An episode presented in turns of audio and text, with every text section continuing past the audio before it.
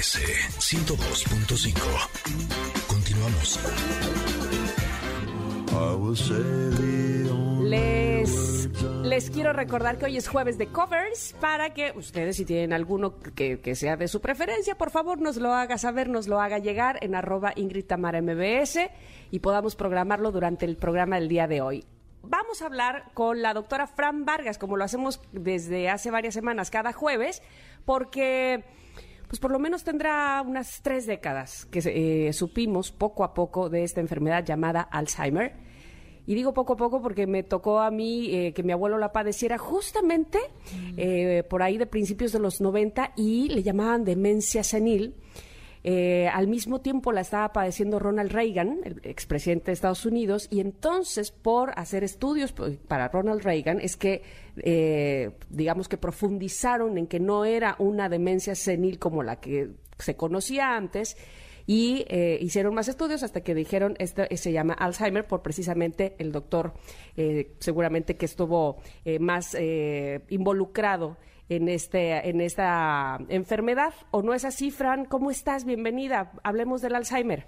Hola Tamara, ¿cómo estás? Hola Ingrid, ¿cómo Hola, bienvenida. pues muchas gracias por invitarme nuevamente. Tienes toda la razón. Eh, de hecho, la enfermedad inició eh, por el doctor Alzheimer, fue quien eh, no inventó la enfermedad, no la descubrió. Y em, es bien importante comentarles que el 21 de septiembre es el Día Mundial eh, del Alzheimer, en donde recordamos a todos estos pacientitos y pacientitas, porque damas y mujeres, em, que sufren esta demencia. La es, el Alzheimer es una demencia, de hecho es la demencia más, eh, más frecuente de todas las demencias, más que la demencia senil, más que otras. Solamente en el mundo hay 50 millones de personas que sufren esta enfermedad y en México hay hasta 3 millones de personas que sufren esta enfermedad. Y es importante comentar que no solamente les da a los viejitos, no es una enfermedad exclusiva de los viejitos, está el Alzheimer precoz y depende de diferentes causas que ahorita vamos a platicar de cuáles, por qué se presentan, ¿no? Eh, no es meramente una enfermedad genética, solamente en el 1% de las personas sufren eh, esta, o sea, que le da a la familia al papá o a la mamá y le da al hijo o al del abuelo al hijo o al nieto. Entonces, em, realmente es una combinación de factores que es genético, es ambiental y es em, nuestro día a día. ¿Qué quieres decir con ambiental? Por ejemplo, si los pacientes que toman mucho alcohol, los pacientes que fuman mucho, los pacientes que son, se ha dado, hemos visto que los pacientes que son antisociales tienen mayor em, tendencia a mm. sufrir Alzheimer. Porque hay que basarnos, y yo siempre lo platico, en, en, que cualquier enfermedad es un desequilibrio de, esta, de este ecosistema de salud que es eh, la, la, mental, la psicológica, la emocional y la biológica. Entonces, si nosotros tenemos una alteración en cualquiera de ellos, ¿no? Emocional como social, vamos a sufrir cualquier enfermedad. Entonces, los, las pacientes que tienen obesidad, sobrepeso, hipertensión, diabetes, que fuman mucho, que toman mucho, que son antisociales, que no tienen, eh, que no usan, eh, no es que usen el cerebro, pero es que, que no tienen esta fisioterapia diaria mental, ¿no? Em, que normalmente son gente que no tiene retos. O sea, por ejemplo, hay un, eh, ahorita en Womedic tenemos una pacientita así y la geriatra lo que le dejó son ejercicios mentales. ¿no? Y esto hace que, eh, que vuelvan a, a generar conexiones, porque lo que pasa con esta enfermedad es que hay una proteína que se llama beta amiloide, que imagínenselo como son tapitas, ¿no? Hay muchas tapitas que se pegan en todas las neuronas. Tenemos aproximadamente 100 mil millones de neuronas. Y para que un paciente empiece a tener síntomas, significa que ya perdió aproximadamente entre el 10 y el 25% de las mm. neuronas. Entonces, pues ya cuando empieza a tener síntomas significa que ya tiene muchas muchas neuronas y pues destruidas. Hay una destrucción de la masa cerebral porque estas tapitas que les digo se pegan en todas las neuronas y hacen que no ejerzan bien su función de transmisión que no ejerzan bien su función de, de estar eh, nutriendo al pensamiento y a la memoria, que son las principales eh, afecciones que genera el Alzheimer. Ahora, yo soy una persona, por ejemplo, eh, de mala memoria, distraída. ¿Cómo podemos saber cuándo ya podrían ser síntomas de un Alzheimer? Ok, pues lo primero hay que ver el principal síntoma, el más bien el primero, no principal, es que empiezan algo que acaban de aprender, se les olvida. Mm. Eso es muy característico en los pacientes con Alzheimer. Ok. Em, no que em, sí, claro, pacientes que, uy, ayer fui a este lugar y ¿dónde fui? ¿A dónde fui? Y de plano, totalmente borrado, o sea, no... Como lagunas mentales. Exacto, no se les, no se les ocurre ni siquiera ni cómo se llama o a veces los lugares, o sea, lo principal es la memoria a corto plazo empieza a deteriorarse. Es bien importante comentar que los síntomas no son agudos, no es de un día a otro de repente ya son progresivos además exacto son progresivas son progresivos. Y no es un, un asunto en donde la paciente em, eh, de un día para otro ya no habla ni siquiera, no es algo eh, progresivo como dice Tam y hay que hay que ver que hay que platicar muchísimo con, con, las pacientes porque es bien difícil dar el diagnóstico de Alzheimer y, y que la paciente lo acepte y que los familiares lo acepten, ¿no?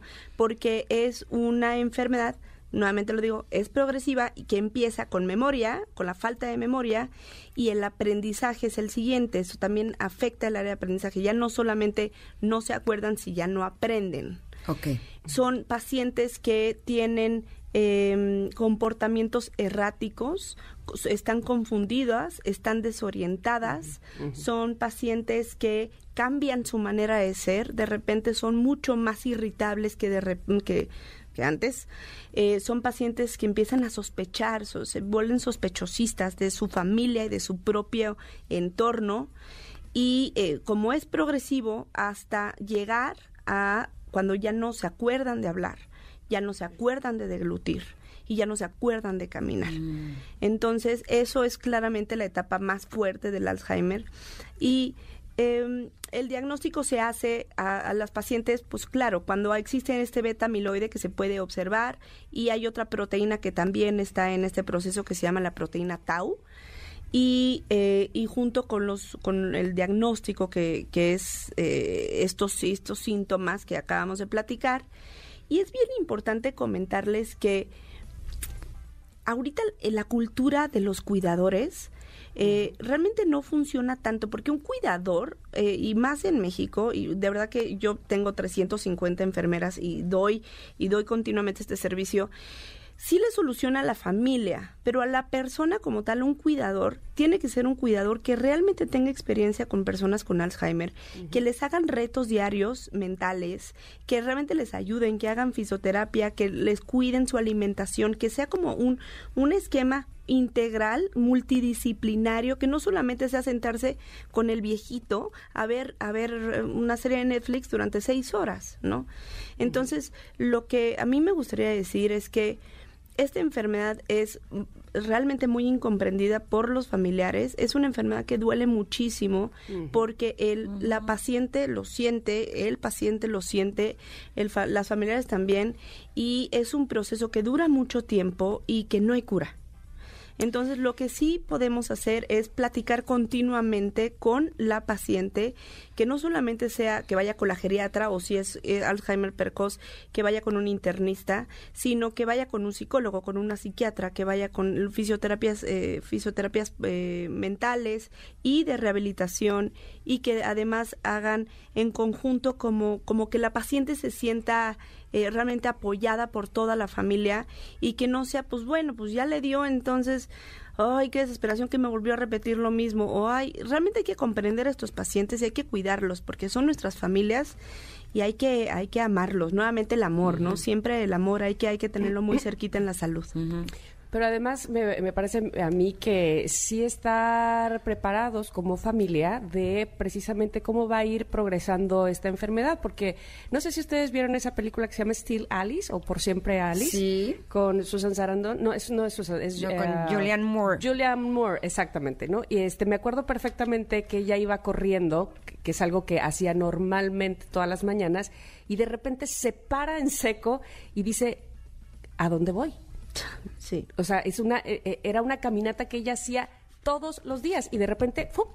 Se, se, le apagó eh, esa, esa ruta, ¿no? ¿En dónde estoy? ¿A dónde voy? Y, y lo, lo, digo porque así le pasaba a mi abuelo. Y justamente esa parte donde todavía no están con la enfermedad avanzada, pero empieza, entonces ellos les empieza una desesperación de qué me está pasando, ¿no? Este, esto no está siendo normal, porque están siendo conscientes de que evidentemente hay algo que está fallando y, eh, y bueno, una vez que pues, les, les, detectan, digamos, este, me parece a mí, ya la, la enfermedad se la diagnostican, más que detectarla, se las diagnostican, entra esta desesperación de hasta dónde voy a llegar y la familia también, ¿no? Este, bueno, lo, puedo dejar un día en el súper y, y que vas a ver regresar, ¿no? Entonces, ir con ellos mm, yo creo que me parece lo más... Eh, lo, lo, mejor, digamos, este, ir con ellos poco a poco eh, en estas terapias, como bien dices, Fran, para saber qué es lo que viene y cómo podemos ayudarles, para, porque eh, llega un momento en que como ya no conocen con quién están, así seas tu esposa desde hace 40 años, 50 años, qué sé yo, ya no te reconocen. Entonces, por supuesto, se vuelven agresivos porque no saben con quién están. Se sienten como que están con puras personas desconocidas y por eso es que eh, surge esta desesperación. Entonces, saberlo de antemano también te ayuda como familiar para ayudarles a ellos. Totalmente, es bien importante y yo siempre digo la educación al paciente, la educación al familiar de la enfermedad, explicarles perfectamente lo que puede pasar y, y como especialista decirles que si pasa esto, haz esto, o sea, darles un protocolo de acción a las familias porque no saben qué hacer y cada quien, nuevamente, yo siempre lo digo, no basta con la intención. Si no, si no, si no sabes, vas a, intentar ayudar, pero lo vas a hacer mal. Si alguien realmente te capacita a ti, a la familia y, y al paciente, si es posible todavía, es, es, es padrísimo porque saben perfectamente qué hacer y les da certidumbre a la familia. Y si bien no es curable, sí puedes detener un poco esa progresión. Exactamente, 100%. De hecho, qué bueno que lo dices. Hay una, hay una, la FDA acaba de sacar hace poquito un medicamento que no lo cura, pero sí empieza a disminuir la progresión de la enfermedad. Ok, y eso es muchísimo. Eso es muchísimo. Exacto, valdría la pena que sí valoremos esos pequeños, eh, si no son avances, ¿no? como milestones. Exacto, que sino que no se deje ir la enfermedad de manera que llegue al punto que tú nos compartías, en donde ya no recuerdan ni cómo caminar. Exactamente. Y ser súper empáticos, no solamente con los pacientes que tengan esta enfermedad, sino con las familias, que sin lugar a dudas es un desafío realmente grande. Fran, te agradecemos enormemente que hayas estado con nosotras y sobre todo con un tema tan importante como este. ¿Dónde te podemos encontrar? En mi Twitter es DRA, de doctora, DRA MFB, B chica, B de vaca. Y en el teléfono 5621-136525, ahí estamos para lo que necesiten. Perfecto, te agradecemos gracias, Fran. Muchas gracias, muchas Para gracias. la próxima semana. Seguro. gracias, buen día. Vámonos un corte. Regresamos. Sí, sí, sí, tenemos más. Somos Ingrid y Tamara en MBS. Volvemos. Es momento de una pausa. Ingrid y Tamara en MBS 102.5.